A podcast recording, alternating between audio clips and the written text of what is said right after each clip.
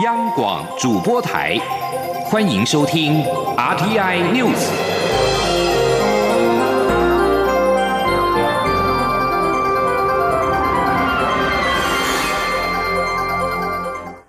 各位好，我是主播王玉伟，欢迎收听这节央广主播台提供给您的 RTI News 新闻。首先带您关注美国其中选举。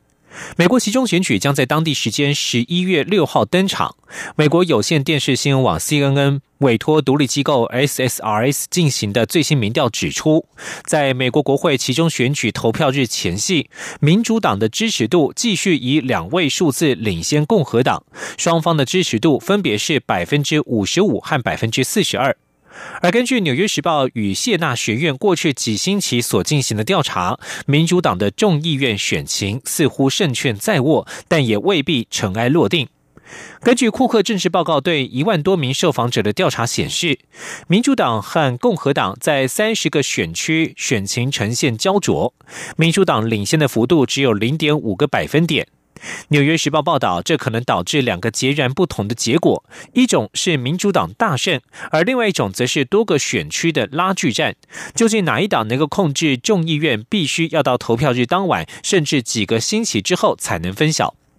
民主党可能只要拿下这三十个选区当中的六个，就能够净增加二十三席，而这是民主党要控制众议院需要增加的席次。但目前双方在焦灼选区的差距非常小，这些选区所做的最后二十八次民调都显示，双方的支持度在误差范围内，其中的二十四民调差距更不到两个百分点，小于传统民调的误差范围。整体而言，民主、共和两党都认为，民主党渴望在众议院增加三十五席。而如果《纽约时报》与谢纳学院的调查结果准确，那么民主党将在众议院增加三十二席。另外，美国福斯新闻、国家广播公司 NBC 以及社群网络巨擘脸书都撤下了一支最近由川普竞选阵营所推出、带有种族歧视意味的其中选举广告。就在选举的全系，国家广播公司 NBC 在高收视率节目周日晚间足球赛转播期间，播放了一支将前往美国边境的中美洲移民与墨西哥杀警凶嫌画上等号的广告。NBC 在声明当中表示，经过进一步检视之后，他们发现这支广告的内容不妥，因此决定立即停止在所有平台播出。而福斯新闻则是川普最喜欢的电视台，外界也认为福斯的立场亲政府。但是，这个保守派新闻媒体也证实已经移除了这支广告，并且表示旗下的新闻频道及财经新闻网也将撤播。而脸书也表示，这支广告违反了脸书禁止发布内容煽动的广告规范，因此予以停播。川普的竞选阵营上周发布这支广告，当五号被问到相关事件时，他本人则是表示并不知情。他说：“我不知道有这回事，很多事情都令人反感，你的问题也是。”继续关注的是美国制裁伊朗的相关事件。美国在退出核子协议之后，对伊朗寄出全面性的经济制裁。美国伊朗事务特别代表胡克表示，自从五月份以来，伊朗已经损失大约二十亿美元的石油收入。美国国务卿蓬佩奥在美东时间五号表示，针对禁止伊朗石油出口的制裁措施，有八个管辖区，也就是八个进口方，暂时获得美国的豁免，可以继续向伊朗进口石油。这其中包括了台湾、中国、印度、南韩、土耳其、意大利、希腊和日本。而我经济部官员五号表示，台湾自伊朗进口石油已经逐渐减少，但我方仍持续与美方沟通，主要是希望美方能够了解，台湾几乎所有的能源都是依赖进口，寻找替代油源需要更多的时间。这次美国将台湾列入豁免名单，可以说是反映了努力说明的成果。美国美国白宫国安顾问波顿五号则是提醒，豁免不可能是永久性的。美国的目标就是要让伊朗的原油变成零出口，未来会向伊朗购买原油的国家持续提供替代方案。对此，经济部官员表示，这一次豁免的期间只有六个月，为了避免在金融经贸方面被美方认为不符合规范，导致列入黑名单或遭到制裁，未来仍会配合美方的措施。而针对拉美友邦尼加拉瓜媒体报道指台湾有意购买尼国的公债，外交部今天回应表示，此事纯属空穴来风，是一个假消息。我政府与尼加拉瓜持续进行各项合作，但其中并没有购买公债的计划，而尼加拉瓜政府也没有向我方提出这一类要求。前天记者王兆坤的采访报道：尼加拉瓜因为年金改革引发争议，从四月以来，社会情势持续动荡。尼国政府打算发行公债解决经济问题。该国媒体报道，台湾有意购买二点八亿美元公债。外交部拉美司司长于大雷表示，这是一个经典的假消息，而且尼国媒体的报道刊登后，我驻尼国大使吴敬木立刻接受同一家媒体访问，做出澄清，强调此事空穴来风，台湾没有要购买，尼国也没有要求我国购买。他说：“我们对尼加瓜的这个这各项合作都继续持续在进行啊，这个是。”但是，但是没有买公债，这个、这个、这个完全是假消息。关于尼加拉瓜的全国动乱，于大雷指出，希望能透过该国政府与包括天主教会在内的社会各阶层沟通，促使情况紧速落幕。目前看来已逐渐恢复稳定，但我政府会持续关注后续发展。中央广播电台记者王兆坤台北采访报道。继续关注国际形势。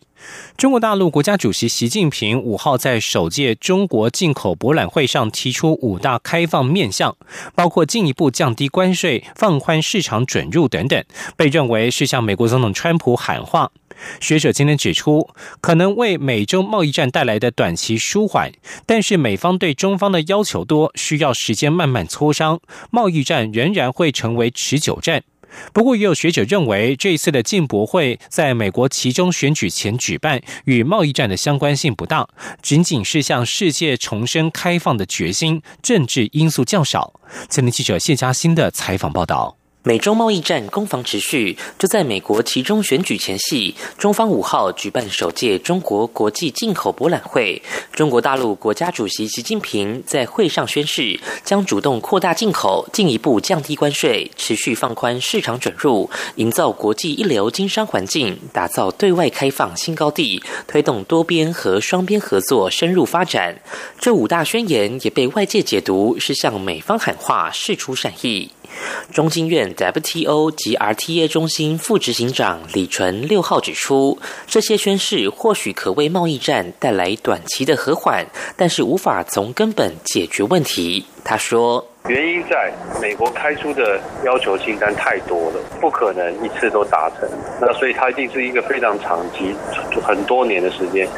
才有办法慢慢改善。有一些中国大陆是可能很可以很快回，有一些根本现在没有办法回。台经院景气预测中心主任孙明德则认为，此次进博会举行时间恰巧在美国其中选举前夕，中方考量或许和贸易战有关，但主要仍是向全球宣示中国开放的决心。他说：“中国大陆本来就打算透过开放它的市场，然后去帮忙它的一带一路或其他的经济政策。这一次的进口博览会应该只是一个一个会展活动，就。”当然，一点点的政治用意是有的，但是不应该不要完全往这个方向走。孙明德也形容，美国现在打的是重击，因为美国总统川普希望贸易战能速战速决，否则美国每一两年就会碰到选举，会让川普政策难以延续。看准这点的中方，则是以太极拳慢慢化解美方的重击，近期并没有积极对美国做回应。中央广播电台记者谢嘉欣采访报道。而中国借由举办这次的国际进口博览会，想以开放市场拉拢国际盟友。不过，欧洲联盟近日表示，预期进博会会发布一些中国与国际企业的商业声明，也期待中国能够明确说明关于改善贸易与投资政策的详细内容及时间表。但是，欧盟不支持任何进博会的联合政治声明。继续将焦点转到立法院。立法院院会今天三读修正通过了数项法案，在税捐稽征法的部分，由于发展电子支付是国际趋势，但我国目前的电子支付占个人消费支出比例仅百分之二十八，不及韩国、香港、中国等地区都达到五成以上。为了推动电子支付之最大效益为驱驱动地下经济台面化，立法院今天三读修正通过了明定财政部应配合国家政策，积极奖励或辅导纳税义务人使用电子支付，以维护政府的税基、增加税收，并且达到租税公平。另外，在现行的司法实务上，各地方法院检察署对于重大案件不起诉处分等重要文书，以双挂号方式邮寄。但是，诸如开庭通知、行政签结等司法文书，除了检察官特别签注之外，一般都是以平信寄出，容易引发寄丢或是被民众误以为是诈骗集团的新手法，不予理会等争议。立法院今天三读修正通过了刑事诉讼法，明定法院送达的诉讼文书由司法警察或邮务机构行之，居提前的传唤如果由邮务机构行送达者，应该以挂号方式邮寄。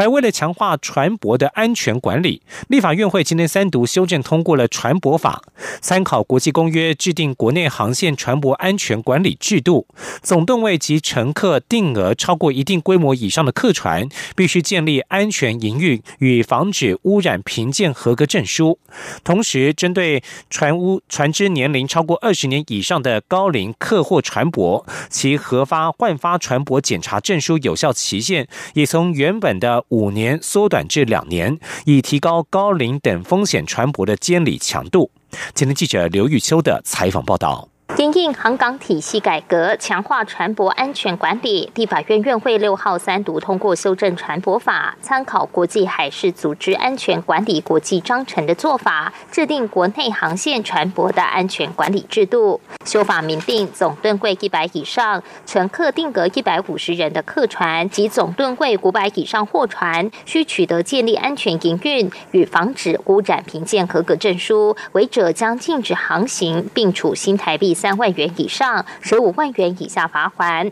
修法也提高高龄等风险船舶的监理制度，明定船龄超过二十年高龄客户船舶，其检查周期减半，其核发换发船舶检查证书从现行的五年缩短至两年，违者可处六千元以上六万元以下罚款，以降低意外与污染的风险。参与审查的民进党立委肖美琴表示，风力发电已成为世界发展再生能源的重要目标，为配合国家绿能政策，因此修法营造离岸风场与船舶共荣共存的航行环境，也提高航行安全。海岸在发展离岸风电，离岸风电就涉及到一部分这个航道的管制跟调整，提出这个船舶法修法的的必要性啊，来配合我们整个离岸风电。产业的发展，那这也是交通部啊航港局所提的一个修法的版本。同时，为保障航安与船舶市场秩序，修法也针对未有出港记录且超过五年未办理检查的船舶，若逾期检查，经通知船舶所有人管理检查及公告三个月程序，在无利害关系人提出异议下，赋予航港局注销相关船舶登记及文书权利，该船舶无法再航行与交易。中广电台记者刘秋采访报道。继续关注的是英国脱欧的议题。根据英国独立电视台第四频道五号公布的最新民意调查，如果举行第二次公民投票，英国选民将以百分之五十四对百分之四十六的比例赞成继续留在欧盟。英国将在明年三月二十九号与欧盟正式分手。而在二次公投政治运动人士的大力鼓吹之下，主张继续留在欧盟的人呈现增加的趋势。英国与欧盟仍积极进行脱欧协议谈判，目前仍不清楚双方若无法达成协议将如何收场。但是已经有人提议，若无法达成协议，英国就应该举行第二次的脱欧公投。英国首相梅伊已经拒绝这种想法，认为进行二次公投推翻二零一六年的公投结果是违反民主的做法。英国在二零一六年的公投以百分之五十二对百分之四十八决定脱离欧洲联盟。这项调查是在十月二十号到十一月二号在网络上对两万人进行的最新调查，但是没有提供抽样误差。以上新闻由王玉伟编辑播报，稍后请继续收听央广午间新闻。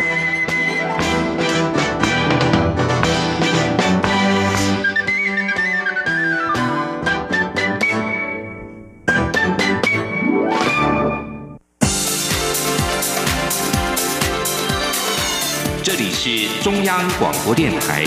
台湾之音，欢迎继续收听新闻。听众朋友您好，我是张顺祥。为了保障身心障碍者不受歧视，立法院的院会今天三读通过修正劳基法以及职业灾害劳工保险法，将法规内具有歧视性的意涵“心神丧失、残废”等文字修正为“失能”或者是身心障碍。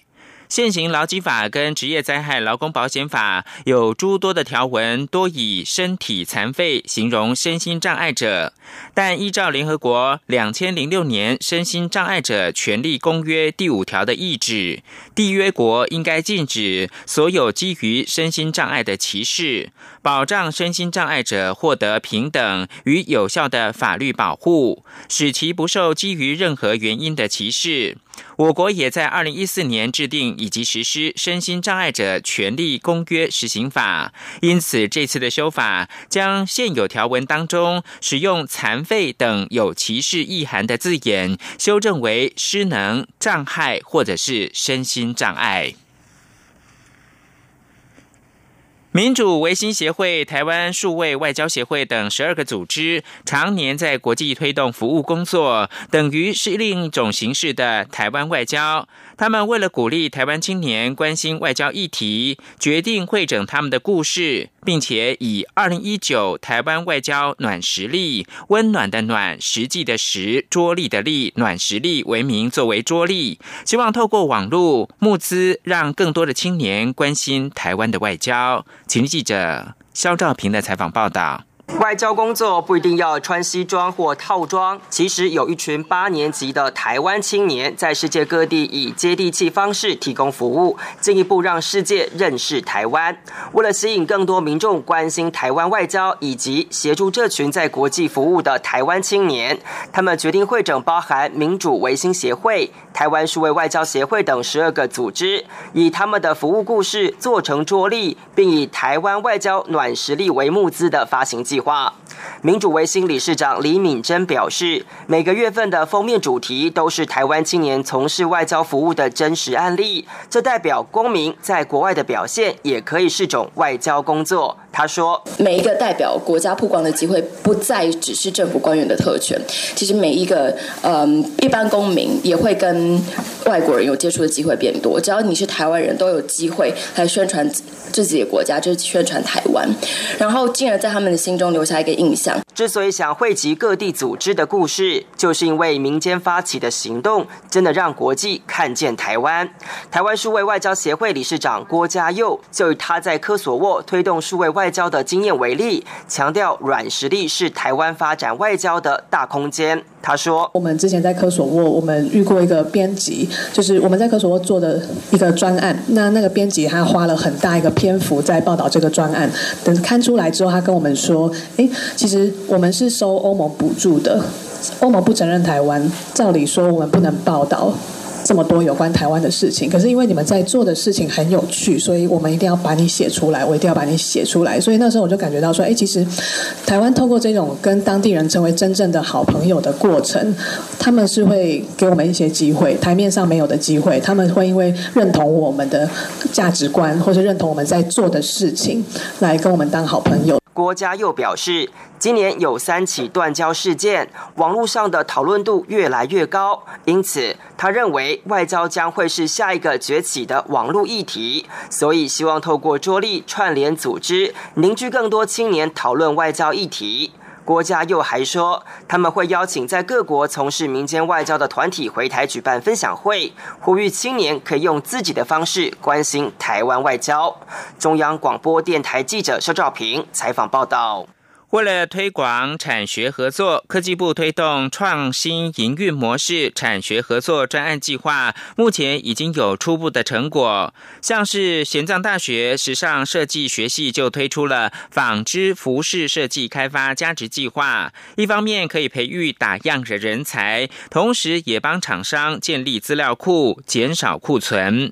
另外，长庚大学资讯工程学系也推出了深度学习新形态精准美妆护肤产业，并且跟厂商合作，能够把产品从原本四个月的生产期间缩短到一个月。记者杨文军的采访报道。科技部六号举行记者会，展现创新营运模式产学合作专案 idea 的初步成果。玄奘大学时尚设计系副教授施文英指出，现在很多学生多向往当设计师，但是对打样工作兴趣缺缺。台湾拥有高阶机能的布料，是全球数一数二，却欠缺最关键的打样人才。因此，他提出纺织服装设计开发价值计划，一方面培育打样人才，同时也帮厂商建立资料库，减少库存。他说：“对企业来说，这样子的合作其实。”减轻了他们在服装设计打样的这方面的问题，那也可以提供，就是给他们很好的一个 backup，在国际接单的时候，当客人询问到他要哪一块布料，我们其实可以有相同的样衣设计呀，然后甚至趋势提供给客人做参考。长庚大学资讯工程学系教授洪哲伦也指出，很多爱美女性常花很多时间挑选保养品，但都未必适合自己的肤质，因此他们与厂商合作，由厂商提供会员的肤质及产品成分资料，推出深度学习新形态精准美妆护肤产业计划，与美容厂商合作，利用人工智慧及大数据，就能将新产品的生产时间从原本的四个月缩短到一个月。内科技部长陈良基表示，科技不断的与时俱进，各产业硬体技术已经相差不远，也很容易被超越。但这不代表放弃技术的突破，而是要将台湾最强的人才和人文有效率的落实到产业应用，相信将有助于我国从全球竞争激烈的态势中脱颖而出。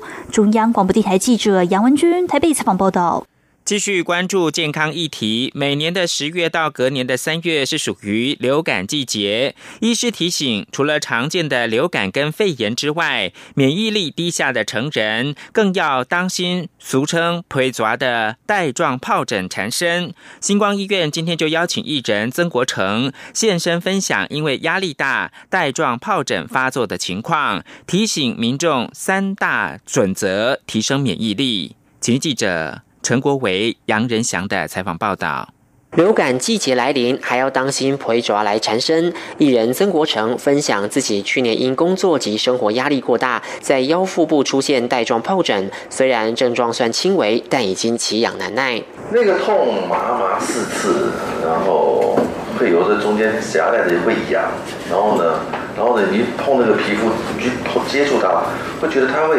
热。嗯，会热。对，它会热，热热辣辣的，感觉很怪。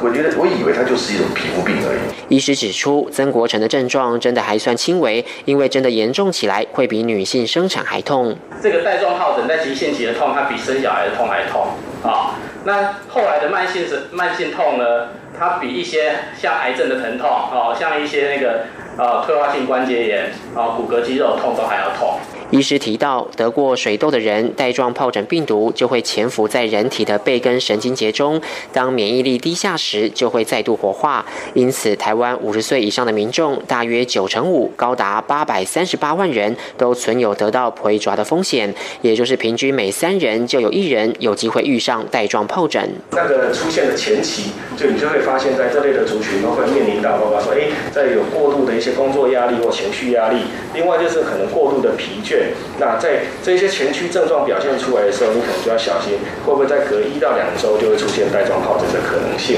预防胜于治疗，想要远离皮爪，要尽可能达到规律作息、运动、均衡饮食等三大准则。由于五十岁之后得到带状疱疹的风险是一般人的三点四倍，医师也建议长辈们可以和医生讨论，看是否应施打带状疱疹疫苗，以降低罹患几率。中央广播电台记者杨仁祥、陈国伟台北采访报道。丹麦玩具制造商乐高五号宣布，在中国打赢了另一场针对山寨品牌的官司。在中国，仿冒乐高这种彩色积木玩具的事件一再发生。去年乐高首次在中国打赢了仿冒的官司。去年的八月，北京市高级法院作出里程碑式的判决，判定乐高标志跟乐高的中文商标都是驰名商标，这使得乐高在商标侵权的诉讼当中，因此占有有利的地位。根据广州越秀区法院的裁定，四家公司侵害了乐高的智慧财产权，借由生产销售乐拼积木进行不公平的竞争。法院下令这些公司必须要立即的停止制造、销售以及展示或任何促销乐拼的行为。此外，乐高将获得四百五十万人民币，折合六十四万九千多美元的损害赔偿。中国厂商出品的乐拼积木，由于模型、塑料、款式跟乐高几乎是一模一样，价格却只要六分之一，在山寨界享有盛名，被网民昵称是“乐高的弟弟”。中国国家副主席王岐山今天在创新经济论坛演讲，强调中国支持多边的贸易体制，愿意跟美方就双方关切问题展开磋商，推动经贸问题达成双方都能够接受的方案。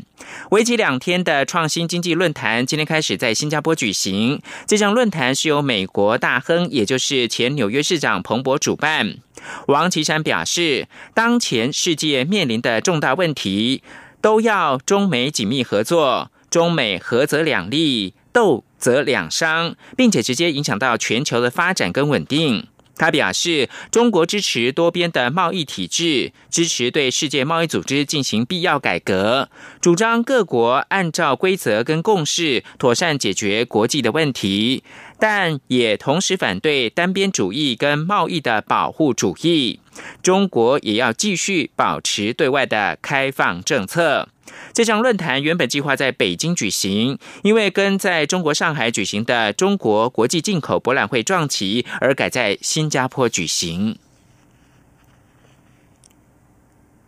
美国国务院跟国防部五号宣布，第二轮的美中外交与安全对话将于九号在华府举行。中共中央政治局委员兼中央外事工作委员会的办公室主任杨洁篪与国防部长魏凤和将出席会议，而美方代表是美国的国务卿蓬佩奥跟国防部长马提斯。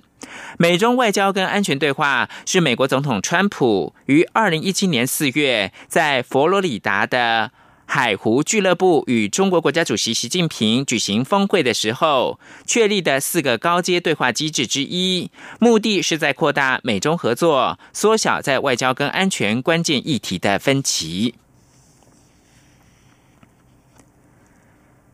南北韩军方跟联合国盟军指挥部三方协商机制第三次的会议，今天上午在南韩辖区的板门店自由之家举行，就包括了游客自由进出板门店、共同警备区等事宜磋商，期盼年内能够完成。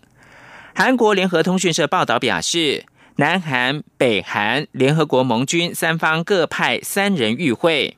南韩国防部表示。会议将确认和评估十月二十六、二十七对解除板门店共同警备区武装进行的联合查核结果。就南北韩在共同警备区对方地区联合执勤、调整监视装备和共享资讯、游客自由出入等共同警备区的事宜进行磋商。根据九一九军事协议。南北韩以封闭共同警备区内，北韩五个哨所跟南韩四处的哨所，为让游客自由出入共同警备区，南北韩需各设两处的新哨所，并设置监视装备。国防部的相关负责人表示，将争取在年内让游客和公民自由的出入板门店共同的警备区。最后提供给您是没有能够遏止煽动缅甸仇恨，脸书坦诚疏失。社群网站脸书五号表示，坦然接受人权组织调查报告，承认在遏止脸书被利用为挑起暴力工具一事上，应该可以做的更多。设在旧金山的非营利组织企业社会责任发表报告，建议脸书公司必须要更严格执行规范内容的政策，同时增加跟缅甸的官员跟公民团体的接触，并且定期的发表在缅甸改进的资讯。以上新闻由张顺祥编辑播报，谢谢收听。